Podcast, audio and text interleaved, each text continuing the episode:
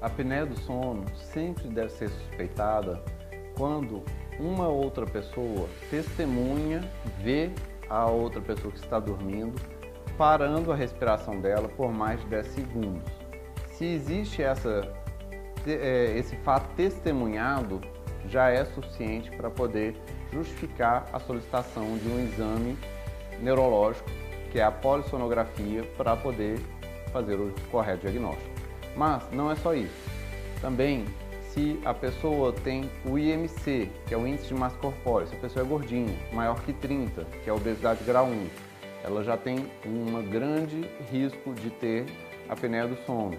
Se ela tem, se é homem e tem a circunferência cervical maior de 40 centímetros, ou mulher com mais de 35 centímetros de circunferência, também já tem grande probabilidade de ter a apneia do sono.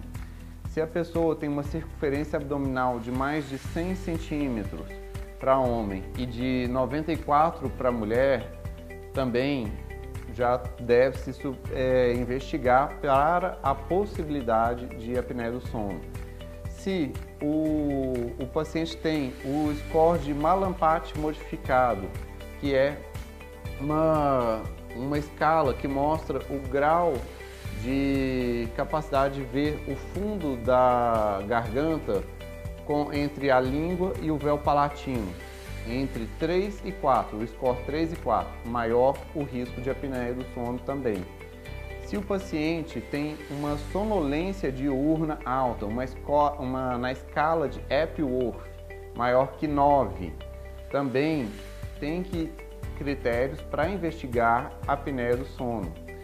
Se a pessoa tem relatos de acordar no meio da noite com falta de ar, engasgada, ou que está é, tendo que fazer, acordando, fazendo esforço para puxar o ar, também é um grande indício da possibilidade de apneia do sono. E o fundamental é a pausa na respiração testemunhada por outra pessoa por mais de 10 segundos. Você gostou dos nossos vídeos, se inscreva no nosso canal, dê aquele like, deixe os seus comentários, clique no sininho para receber as notificações e compartilhe, pois conhecimento quanto mais difundido, melhor para todos.